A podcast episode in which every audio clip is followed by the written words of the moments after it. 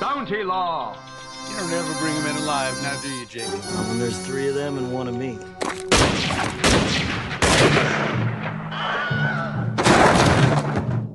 Spéculation, le podcast d'Emmanuel Burdo, nouvel endroit, nouvel épisode. C'est Costis Philippou qui vous parle, qui travaille au cinéma Eldorado à Dijon, où euh, nous avons pu présenter le dernier film de Scorsese, Killers of the Flower Moon, et où nous avons pu discuter avec Emmanuel Burdo, qui est ici même. Veux-tu bien saluer ton public dire Bon- bonjour à tous. Bonjour. Alors effectivement, le podcast Spéculation by Sofilm reprend après une interruption un peu longue, dont je m'excuse. Il va, il reprend de manière un peu, un peu différente parce que comme maintenant je n'habite plus à Paris, mais à Dijon, on le fait dans. On rem- merci beaucoup à Radio Campus de nous accueillir. Et donc on, on- les enregistrements auront lieu tantôt avec toi, Costis, tantôt avec Ma- Mathias Schouker de l'Eldorado. Voilà, puisque une des raisons pour lesquelles je suis à Dijon, c'est de pouvoir travailler avec l'Eldorado. Donc on a, décidé de, poursuivre évidemment ce podcast, mais dans ces, conditions-là. Film donc de Scorsese qui est sorti le 18 octobre. Euh, film euh, long, film riche. Euh, qu'est-ce qui, te donne envie de parler de ces films-là? Alors, bon, je pense que c'est un film qui. Alors, le film est en salle déjà, c'est un film qui fait, qui fait beaucoup parler de lui, Euh, comme souvent les films de Scorsese. Moi, je dirais que la première chose, c'est. Je pense que les gens de ma, de ma génération, nés, on va dire, au milieu des années 70 à peu près, euh, ont un, ont un rapport très fort avec Scorsese. Euh, c'est vraiment un cinéaste qui, qui a a accompagné pour beaucoup de gens de mon âge, disons, une- la découverte des films a été euh, a accompagné la découverte du cinéma, disons, ou un, certain intérêt pour le cinéma. Donc, moi, Scorsese, c'est vraiment un cinéaste, peut-être en préambule, ce que je peux dire, qui est déjà un peu vendre la mèche, mais peu importe, euh, c'est sans doute le cinéaste euh, contemporain, le, le plus influent, au monde peut-être avec Tarantino, mais Tarantino c'est déjà d'une autre génération.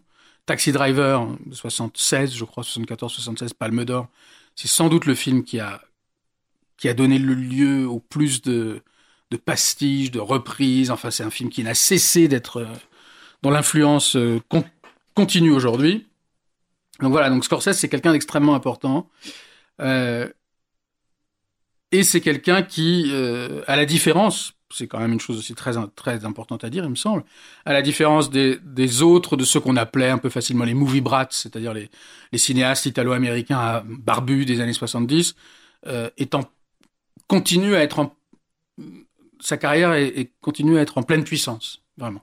Il a peut-être eu un creux à un moment, mais là, vraiment, il continue. Il a beaucoup de projets, il fait des films toujours plus ambitieux, toujours plus longs, toujours plus chers, toujours, avec des sujets toujours plus considérables, voilà. Euh, Coppola a eu une carrière avec beaucoup d'éclipses. De Palma, je suis même pas sûr que De Palma refera des films. Scorsese, il est, il est bel et bien là. Bon. Et en même temps, et comme ça, ça nous permet d'entrer dans la discussion, euh, Killers of the Flower Moon est un film dans lequel Scorsese essaye, de faire des choses qu'il n'a jamais fait jusqu'ici. Euh, je dirais au moins, disons deux choses au moins. D'abord, il essaye de, de s'intéresse. Alors, c'est vrai qu'il l'avait déjà un peu fait dans, dans Gang of New York il y a pile 20 ans. Mais là, il le fait beaucoup plus. Il s'intéresse à l'histoire des États-Unis. Il s'intéresse pas simplement à l'histoire des États-Unis. Il s'intéresse à un pan non blanc de l'his- de l'histoire des États-Unis. Bon. Alors, j'y reviendrai. Mais c'est quand même une chose assez étonnante parce que Scorsese, je dirais que d'une certaine manière, même la, grande force de Scorsese, c'est d'avoir assumé pendant longtemps d'être vraiment un cinéaste petit blanc. Le cinéaste italo-américain, on pourrait même dire le cinéaste italo-américain du ressentiment de la population blanche face au danger que représentent des populations non blanches. C'est une des histoires, sinon l'histoire que, que raconte Taxi Driver. Quand même. C'est un, chauffeur de taxi qui est persuadé que New York est passé aux mains de... Enfin, on va dire que c'est un précurseur du grand remplacement, pour dire les choses, la théorie du grand remplacement, pour les choses un peu rapidement. Il est persuadé que New York est de passer aux mains des, des bicots, enfin voilà, des nègres, enfin, dans son vocabulaire à lui. Bon. Donc ça, c'est quand même une chose très intéressante. Comment le, ce cinéaste qui a, je pense, le mieux donner, euh, laisser s'exprimer ce, ce, ce- l'ambition, l'arrivisme, mais aussi le ressentiment des- des- de- du petit blanc, aujourd'hui essaie de faire autre chose. Premier point, y parvient-il? Pour moi, euh, la, réponse est, comment dire, n'est pas simple. Euh, je note au passage, juste pour pas l'oublier, que dans Taxi Driver, film que tout le monde, je pense, connaît, dans les, un des épisodes du délire du- de Travis Bickle, le chauffeur de taxi euh, euh, interprété par Robert De Niro, c'est qu'à un moment, il adopte une coiffure iroquois. Donc à un moment, il se, il se fantasme en indien. hein. Évidemment, il y a toujours cette idée euh, qui est à la base du racisme que en fait la vraie minorité c'est nous. hein. La vraie minorité opprimée c'est la population blanche. Donc il faut à un moment exprimer cette. C'est nous les opprimés. hein. Voilà. Scorsese a, a donné voix à ce, à ce, à ce discours qui aujourd'hui à la fois est un discours qu'on entend beaucoup, mais on est plutôt dans une, dans une vague où culturellement ce discours est, est- combattu, ce qui est vraiment une très bonne chose. Heureusement que, que la, majorité blanche ne peut plus dire si facilement c'est nous qui souffrons, c'est nous qui sommes opprimés, bien sûr. Mais Scorsese a fait, a fait le cinéma de ce délire et de cette paranoïa là. Il a assumé de le faire. C'est quand même une chose qu'il faut, qui, pourrait être retenue contre lui, mais je pense que c'est un préambule important de dire que sa force a toujours été là. De dire moi, je, voilà, je suis le, le petit Italo-américain nerveux. euh, euh, je, ne, je, je ne projette pas la virilité que je fantasme chez d'autres, euh, éventuellement chez les Noirs, mais je, suis à cette place-là. Là, il fait un film où il dit, peut-être pour la première fois, bah non, c'est pas ça que je vais filmer. Je vais, essayer de filmer justement le, destin euh, douloureux de populations non blanches. Et puis l'autre chose, j'allais dire qui va avec, non, ça ne va pas forcément avec, c'est de, de donner sa place peut-être pour la première fois, pas, pas pour la première fois, mais enfin, essayer d'avoir un vrai personnage féminin.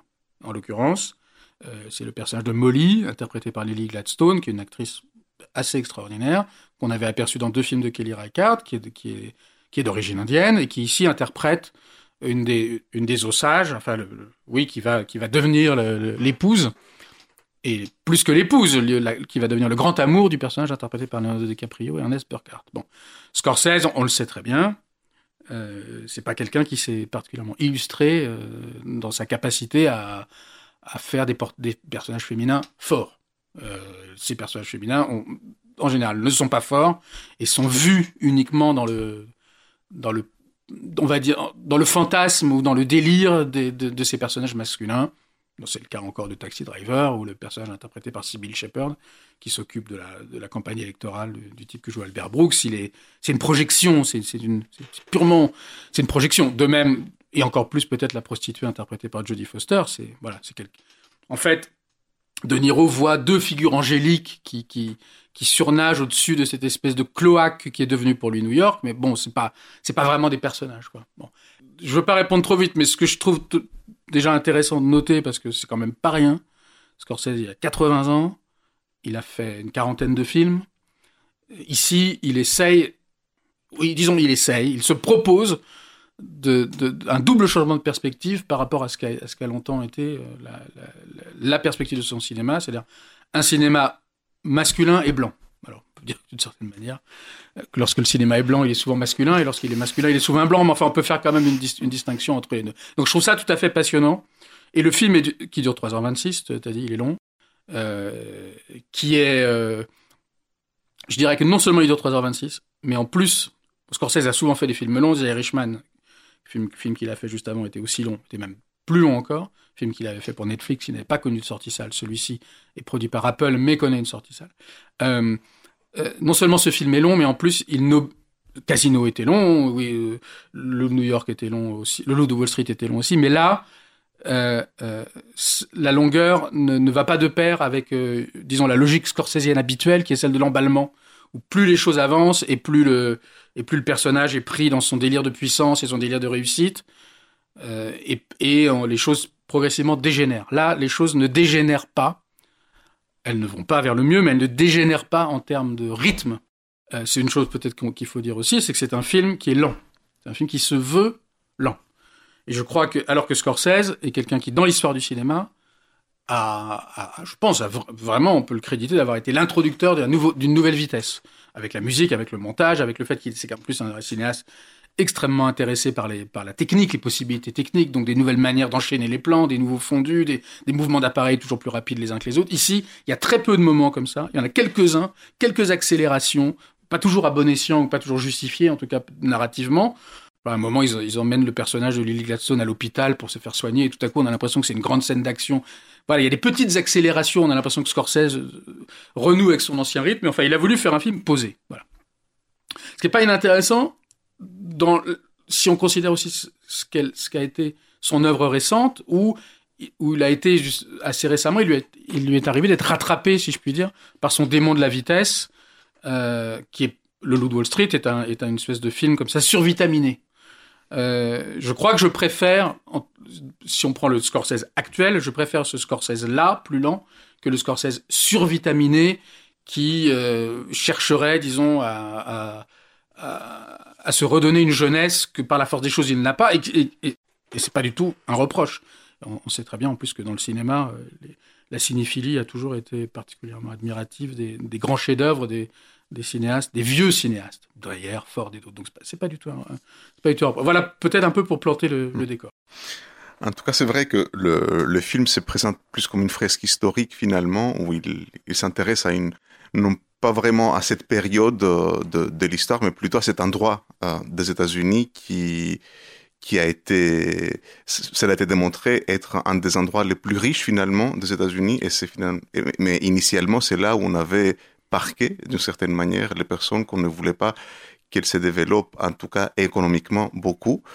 Moi, je pense que ce rythme qu'il a adopté cette fois-ci, en combinaison avec cette longueur, nous aide à, à mieux cerner cette partie historique. Moi, je trouve que c'est un film très scorsésien, dans le sens où c'est très dense, c'est toujours très riche, et je n'attends pas de Scorsese autre chose que ça, d'une certaine manière. Ça mm. aurait été presque un, un reproche qu'il change de, de, de, de, de discours. Il change de rythme, ça c'est vrai, mais ça reste un film où il y a de quoi euh, voir, il y a des personnages qui nous inspirent, on a, on, a envie vraiment de le, de, de, le découvrir davantage. Je ne dis pas qu'il arrive à faire ça tout le temps. C'est vrai qu'à force d'ajouter des personnages, parfois on est, on est un peu, un peu perdu là-dedans. Mais là où moi je trouve que le film il est, il est très très réussi et fort à, à mon regard à moi, c'est qu'il m'a, il m'a parlé d'une histoire comme si quelqu'un m'a raconté vraiment une histoire. Et Scorsese, il est très très fort pour ça, je trouve. Mmh. Alors, ce qui me semble pas tout à fait réussi dans le, dans le film, c'est que je, je, pense que Scorsese, en fait, il essaye de faire deux, il essaye de faire, il essaye de faire deux films d'une certaine façon. Il fait le film qu'il sait faire et qui correspond à sa sensibilité, qui correspond à son, à sa propre provenance historique, avec laquelle il peut pas tricher, et tant mieux. C'est le film de gangsters blancs. C'est, il a toujours fait des films où on était avec les gangsters. Et la force de Scorsese, c'était d'assumer cette fascination pour l'arrivisme euh, mafieux du petit blanc jusqu'à un certain point. Bon, un point de complaisance peut-être, mais de ne pas tricher avec la fascination qu'il a, qu'il a pour ce, milieu-là. Donc, d'un côté, Killers of the Flower Moon est un film de plus où on a à la place de, par exemple, Ray et De Niro dans Les Affranchis, on a un couple relativement similaire, qui est celui formé en l'occurrence par DiCaprio et le même De Niro, donc dans, dans Killers of Flower Moon. Bon. Mais il voudrait aussi faire le film qui soit de l'autre côté, qui soit du côté des Indiens. Euh, film qu'il n'a jamais fait jusqu'à présent. Et c'est très difficile de faire les deux films à la fois. Et à plusieurs reprises dans le film, on voit bien comment est-ce que il passe d'un film à l'autre. Et j'ai presque envie de dire, on aurait aimé qu'il choisisse. On aurait aimé qu'il soit à sa place à lui, qui est encore une fois à sa place de blanc, et qu'il en assume, euh, je dirais, euh, les contradictions, la violence, l'injustice. Peut-être on aurait aimé ça. Je trouve que cette hésitation, elle se traduit de plusieurs manières. Elle se traduit notamment dans la, dans la façon dont il filme les meurtres. Sans avoir vu le film, et a fortiori bien sûr si on l'a vu, on sait que, ça, que la communauté Osage, à, côté de laquelle vivent ces deux personnages masculins, euh, qui est un, une sorte de grand chef joué par De Niro, qui s'appelle William Hale, et puis son neveu Ernest Burkhardt qui rentre de la guerre joué par DiCaprio. Et puis euh, ces Osages sont devenus richissimes, tu l'as un peu dit, grâce au pétrole. Et puis euh, il y a une ils sont tués un peu les uns après les autres, pas tous, mais enfin un certain nombre sont tués les uns après les autres, parce que c'est une manière pour les Blancs de, s'approprier leur richesse, les dividendes qu'ils doivent toucher de, ce, de cette manne qui est, le, est le pétrole. Et Scorsese, qui est quand même quelqu'un qui, qui, qui, a totalement renouvelé le, le, traitement de la violence au cinéma, on sent qu'il n'est pas très à l'aise avec ces meurtres-là. Euh, on sent que il ne veut pas que ces meurtres soient trop spectaculaires, parce qu'il ne veut évidemment pas être soupçonné de complaisance à, cet, à cet endroit-là. Donc ça rend ces scènes de meurtre un peu étranges, et par moments même, certaines scènes de meurtre sont filmées deux ou trois fois, comme s'il avait une sorte de repentir et qu'il se disait tiens, il faut que je le remontre. Il y a notamment la, le, un personnage qui est Anna, Anna Brand, une des sœurs de Molly, dont on doit voir le moment de sa mort est découpé en deux ou trois, trois ou quatre moments. Euh, une première fois, on découvre son cadavre. Ensuite, il y a le type qui l'a tué qui le raconte. Et puis ensuite, on voit le meurtre. Et puis ensuite, je crois même qu'on revoit encore quelque chose. De la part de Scorsese, il y a quelque chose, on va dire, de courageux et d'inattendu à vouloir changer son point de vue. À vouloir, encore une fois, à vouloir pour la première fois raconter une histoire qui, est une histoire non blanche. C'est, inattendu et je dirais que c'est tout à son honneur. Il faut pas non plus, pour le dire comme ça, se cacher derrière son petit doigt. Dans le contexte actuel, c'est relativement convenu, je dirais, que de, que de dire une fois de plus, je vais raconter un épisode. Je vais faire, je vais participer moi aussi à ce que bêtement on appelle la déconstruction de, de, des figures historiques. Moi aussi, je vais vous montrer, je vais vous montrer un épisode que vous ne connaissez pas. Moi aussi, je vais, euh, déboulonner des statues. Dans le contexte actuel, il, est, loin d'être, le seul à le faire. Bon, donc il faut pas non plus lui prêter, euh, comment dire, cette audace ne lui est pas propre. Simplement, je pense que Scorsese, historiquement, ne peut pas produire autre chose que euh, son génie, c'est vraiment de la description de l'affect, je dirais arriviste, ressentimental euh, du blanc qui veut réussir. Et, et sa vision du monde, c'est celle-là. Et c'est encore la vision du monde de ce film. C'est quelqu'un qui dit à trois ou quatre reprises j'aime l'argent. Alors moi, c'est une vision du monde que je trouve un peu courte, parce qu'elle a toujours divisé le monde en ceux qui réussissent et ceux qui réussissent pas, avec l'idée que ceux qui réussissent finissent dans le désastre, finissent dans la, dans la paranoïa, finissent dans la, dans la drogue, finissent dans le, dans l'excès, mais ceux qui réussissent pas sont des ploucs. Bon, c'est vraiment la vision de Scorsese, c'est vraiment une vision un peu, un peu étroite des choses. Mais je crois pas que Scorsese puisse sortir de cette vision. Et en tout cas, je, en tout cas, ce film ne me convainc pas qu'il puisse, qu'il en sorte, qu'il parvienne à en sortir. Mais je ne retiens pas contre lui. Je pense que c'est peut-être ce que je dis peut-être un tout petit peu à contre-courant, mais je pense que la force d'un cinéaste, c'est aussi d'être capable d'exprimer avec, avec toutes ces impasses le, le, le, son point de vue à lui, son point de vue euh, affectif, historique, familial, et de pas de pas chercher à se mettre forcément à une place qui n'est pas la sienne. Je prends deux deux exemples.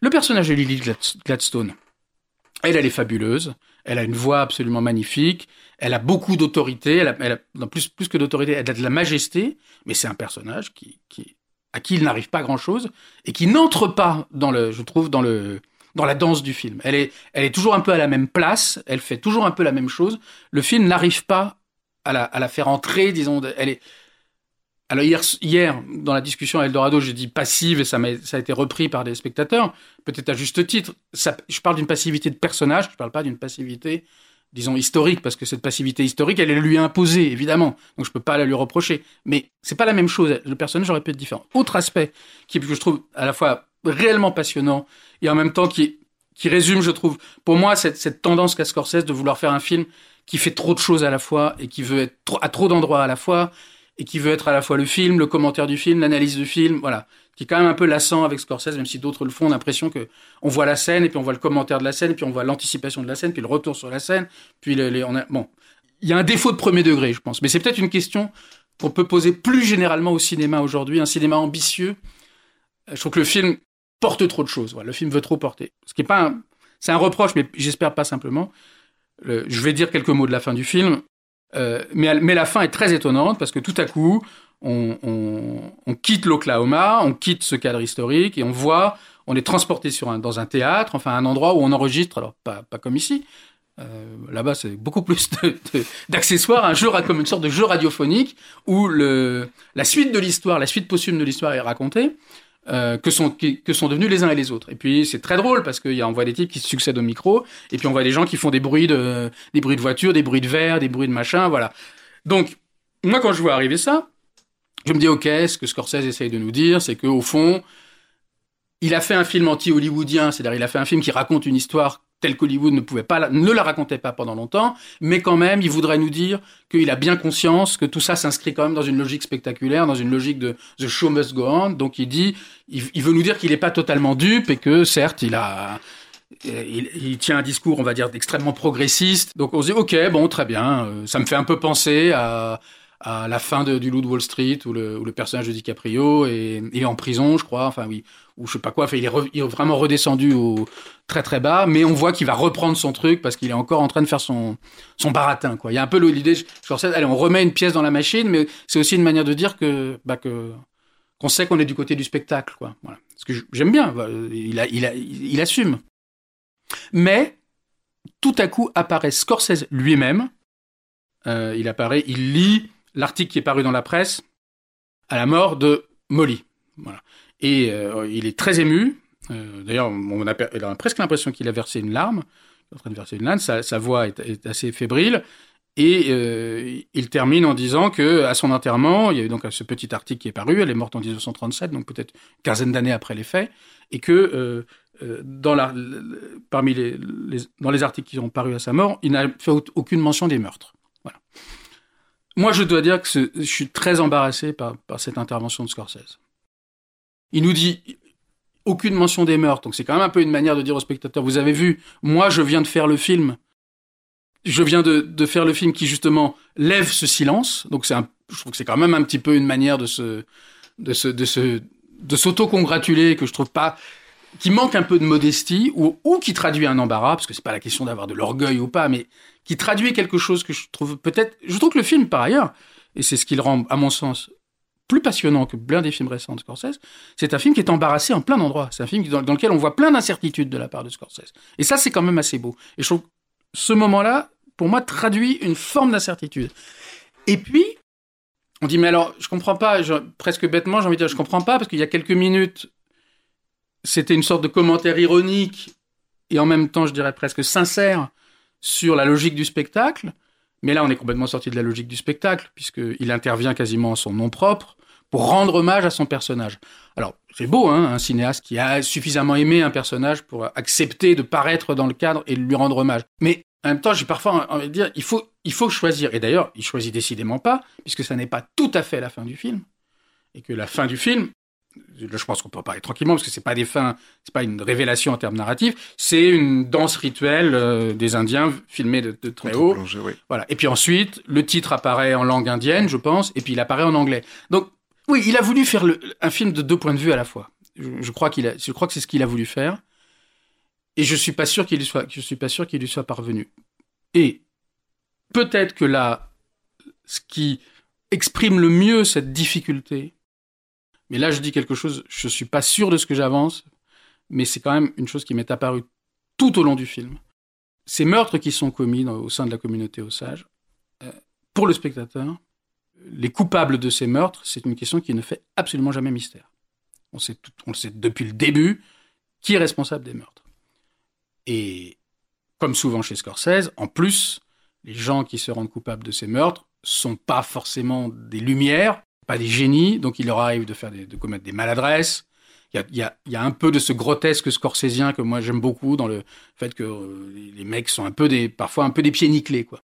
Et ce sont des gens, c'est pas, ce sont pas, des gens qui sont extérieurs à la communauté Osage, mais qui vivent en bonne intelligence, bonne intelligence apparente avec eux et très près d'eux.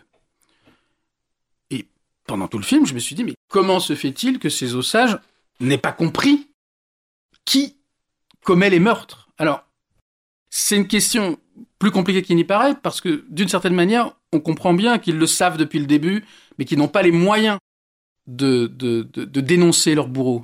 Mais en même temps, je dirais que d'un point de vue narratif, on a envie de dire, mais c'est assez étrange, parce que, je sais pas si tu es d'accord, c'est assez étrange, parce que c'est clair tout de suite. Il n'y a pas d'énigme. Moi, c'est plutôt le personnage justement de, Molly, euh, interprété par Lily Gladstone, qui, qui incarne finalement toute cette population-là qui, ou qui n'ose pas voir les choses, ou qui n'ose pas réagir, ou vraiment qui n'est pas au courant. Et moi je pense qu'il est vraiment pas au courant et dans la narration du film et que nous sommes tous finalement complices de ce qui est en train de se passer. Et le personnage de Molly euh, suit un peu les choses, comme tu l'as dit, d'une manière passive parce que elle ne sait pas comment faire autrement. Mm.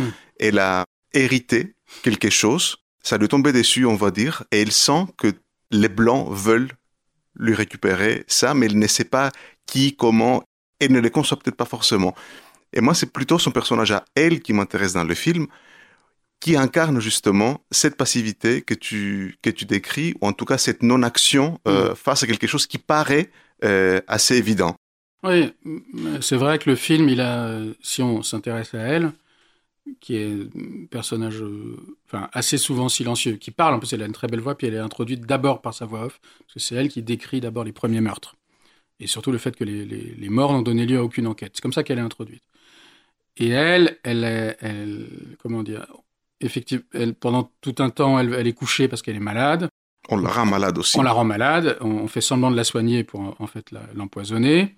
Donc elle est elle-même, elle vit, euh, elle a des visions un peu mystiques, donc elle vit les choses comme un mauvais rêve. Bon, d'accord. Il y a quelque chose d'hallucinatoire un peu dans le film. Euh, ces meurtres qui sont commis, je dirais tellement, pour moi, tellement au vu et au su de tout le monde qu'on se demande parfois s'ils arrivent vraiment, quoi. C'est, c'est, euh, par exemple la maison d'à côté qui explose et parfois c'est tellement gros qu'on se dit mais comment il est possible que ça passe quoi? Donc peut-être que tout ça est dans une dimension un peu hallucinatoire, mais même si le film essaye d'être de son point de vue à elle, même si le film commence du côté des Indiens, se termine du côté des Indiens, elle s'inscrit pas, elle, encore une fois, je trouve qu'elle s'inscrit pas dans la, dans la logique du film. Et comme par ailleurs, Scorsese ne veut pas, euh, et, il a, raison, ne veut pas faire les affranchis 2 au Casino 2 parce qu'on est dans un autre cadre historique, dans un autre cadre culturel, autre cadre politique, j'ai parfois le sentiment d'un film qui est, qui, est, qui, est un peu, qui est un peu nulle part, qui produit énormément de matière, euh, des fausses archives, un défilé absolument, euh, comment, un, défilé de, de gueules, de, de shérifs, de notables, de, de tueurs, Agent, de tueurs qui ont tous. C'est vraiment, c'est un film entre autres, vraiment pas, pas sur la peau, mais oui sur le cuir. C'est vraiment un film sur le. L'évolution de DiCaprio, elle est intéressante. Pour ça, on en parlait un peu à l'Eldorado, parce que c'est un acteur, je trouve, qui vieillit pas, mais qui, mais qui, mais dont le cuir s'épaissit, quoi. Donc on est, c'est vraiment le, le cuir. Il y a, il y a un souci d'authenticité historique, d'authenticité dans les costumes, dans la recréation historique, donc qui est très, qui est, très prononcé. Donc le film ne cesse d'une certaine façon de nous, convaincre de son, de son exactitude et de et la force de son incarnation historique. Et en même temps, il est, euh, je sais pas, parfois, moi j'ai eu l'impression d'un truc qui, filait un peu entre les doigts. Euh, c'est très, euh, très paradoxal et de ce point de vue-là, ou peut-être c'est une remarque un peu différente, mais on n'en a pas parlé, mais c'est la première fois, enfin c'est pas la première fois, parce que DiCaprio et De Niro en fait ont, déjà travaillé ensemble. En, vérité, c'est De Niro qui a découvert DiCaprio dans un film qu'il a, réalisé lui-même. J'ai oublié le, titre, mais c'est d'ailleurs De Niro qui a recommandé DiCaprio auprès de, Scorsese, alors que DiCaprio avait une douzaine d'années. Et Scorsese dit toujours que De Niro est pas du tout le genre à, à donner, vouloir donner des conseils, à intervenir, mais que là, il avait dit à Scorsese, ce gamin-là, tu devrais peut-être t'intéresser à lui. Bon. Mais en tout cas, c'est la première fois chez Scorsese qu'ils jouent ensemble. Et donc là, il y a la rencontre entre les deux, DiCaprio et, et, de, Niro. La rencontre qui, qui c'est un peu la, c'est la rencontre entre les deux moments de, l'œuvre de Scorsese. Le premier moment où il faisait quasiment tous ses films avec De Niro, et où à chaque fois il s'agissait d'inventer une nouvelle manière, je dirais, de le crucifier, quoi. Puis ensuite, le moment où il a fait le film avec DiCaprio, où justement, il m'a toujours, il m'est toujours apparu que l'intérêt de DiCaprio pour Scorsese, c'est qu'il était incrucifiable parce que c'est un, acteur qui pendant longtemps avait a gardé une telle juvénilité que le- les, stigmates ne prenaient pas sur lui. Et je pense que pour Scorsese, ça a été très excitant cette idée qu'il pouvait pas lui faire, il voulait lui faire subir le même sort qu'à qu'à De mais ça, ça ne prenait pas, ça n'imprimait pas sur DiCaprio. Après, aujourd'hui, c'est différent. DiCaprio, il va avoir une cinquantaine d'années et De Niro, il a 80 ans. Bon. J'ai entendu des commentaires assez sévères sur leur, leur jeu d'acteur. C'est vrai que je trouve que le, le- le- le- le- cette réunion, elle, elle tient pas vraiment ses promesses. Quoi. Parce que, euh, d'abord, je pense que, pour faire un petit commentaire sur De je pense que De Niro ne prend plus de plaisir à jouer, à mon avis. Je trouve qu'on on ne sent pas cette. euh, il n'est plus habité du tout. DiCaprio, c'est autre chose. Mais je vais me répéter, c'est encore ce qui ne fonctionne pas là-dedans, c'est que c'est que Scorsese, tout est très solennel dans le film. Alors, bien sûr, il y a des gags, il y a des choses un peu drôles, un peu sardoniques, des, ratés, un type qui doit tuer quelqu'un en tirant euh, devant mais qui tire derrière. Il y a toute cette espèce de, carnaval scorsésien en mineur, mais qu'il n'ose pas assumer totalement, parce que il voit bien que le, sujet ne s'y prête pas. Mais, il, se retient beaucoup dans le film, parce que il n'est pas à l'aise, quoi. Il se retient. On pourrait dire que les deux acteurs se retiennent pas beaucoup parce qu'ils sont très caricaturaux, mais en même temps, oui, ils, ils sont quand même retenus, même dans leur grimace, cette espèce de manière de, de faire beaucoup de grimaces pour, pour, pour intérioriser beaucoup aussi. Et, oui, voilà, je trouve qu'il y a, il y, y a quelque chose qui n'est pas libéré dans le film, d'une certaine manière. Je sais pas, c'est une interrogation maintenant que je me pose. Est-ce que ce n'est pas aussi une, un souci euh, de rester le plus fidèle possible à l'adaptation du livre Peut-être comme ce n'est pas un scénario, on va dire, qui est directement de Scorsese? Est-ce qu'il n'est pas... Je ne sais pas, je n'ai rien lu sur ce Mm. sujet, mais Non, moi non que tu en parles, Alors, il s'agit du livre de David Gran, qui est quelqu'un qui, est en- qui est en train de, comment dire, qui intéresse de plus en plus au cinéma. C'était euh, la première fois, c'est James Gray qui, a- qui l'a adapté pour The Lost City of Z.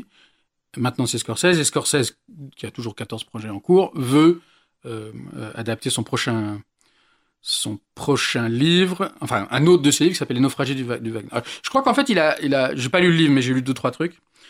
Euh, je crois qu'en fait, il a procédé à pas mal de changements. Notamment, dans le livre, le personnage principal, c'était l'enquêteur du FBI.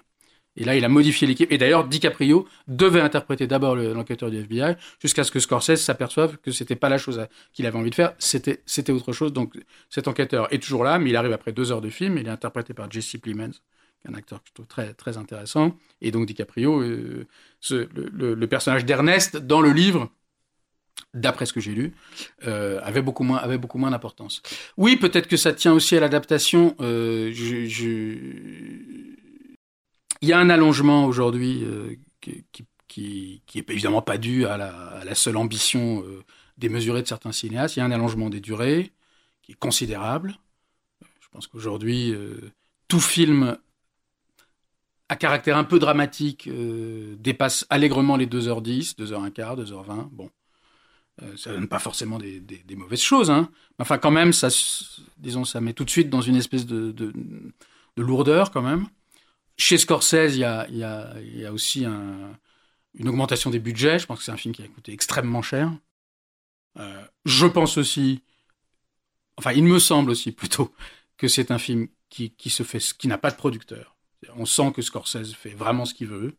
Je pense qu'Apple, évidemment, je ne suis pas dans les secrets des dieux, ni d'Apple, ni de Netflix, mais je pense qu'Apple et Netflix, ils produisent Scorsese pour une pure, des pure raison de prestige.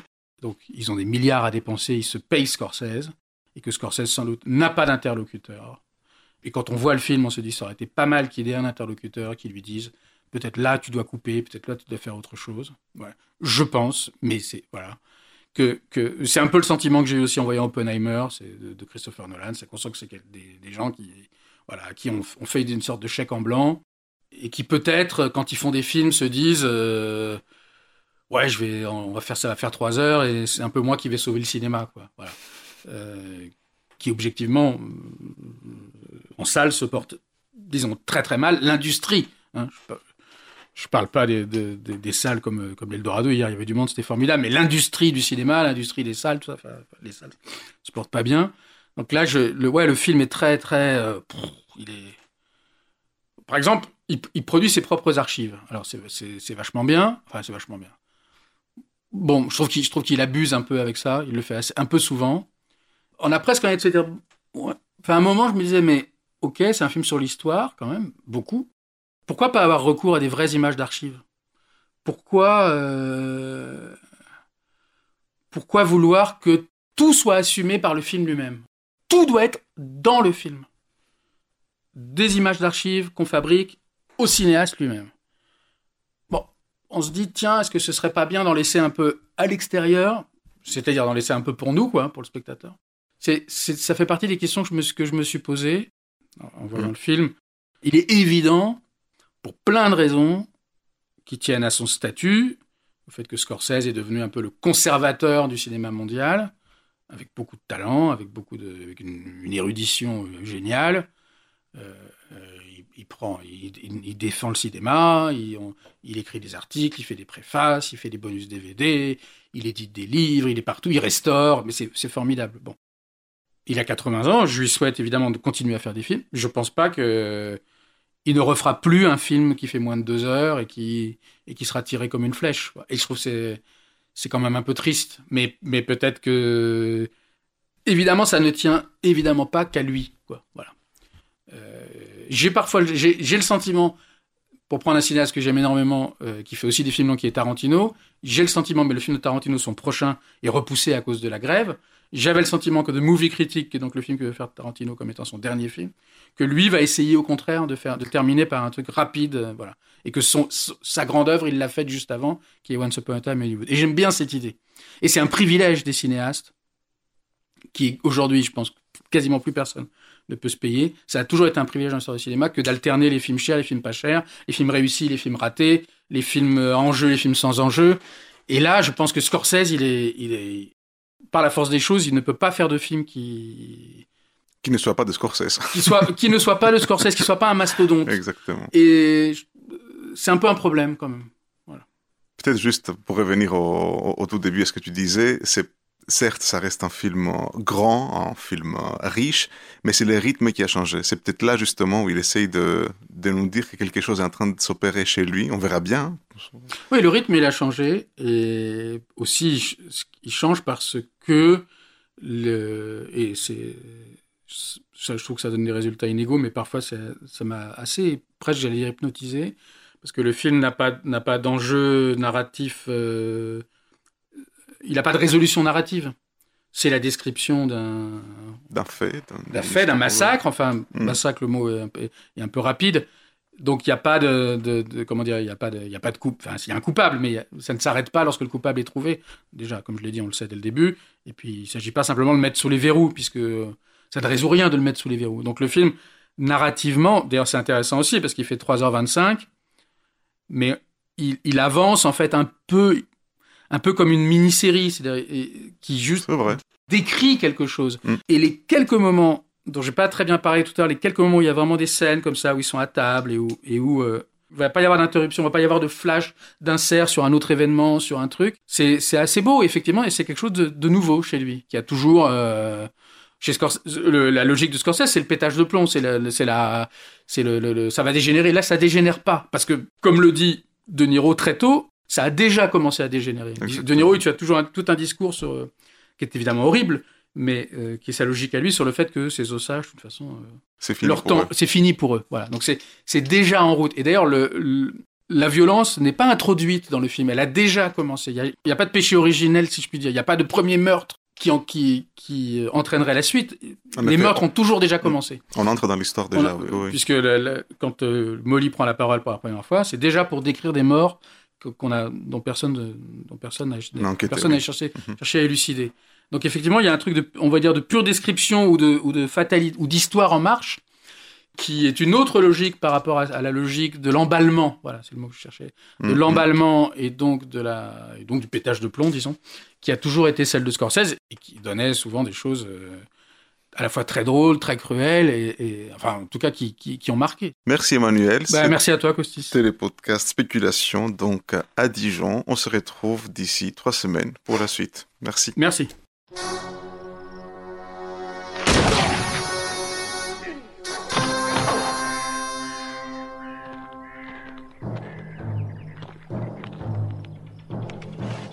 Bounty Law. Never, never bring them in alive, now do you, Jake? When there's three of them and one of me.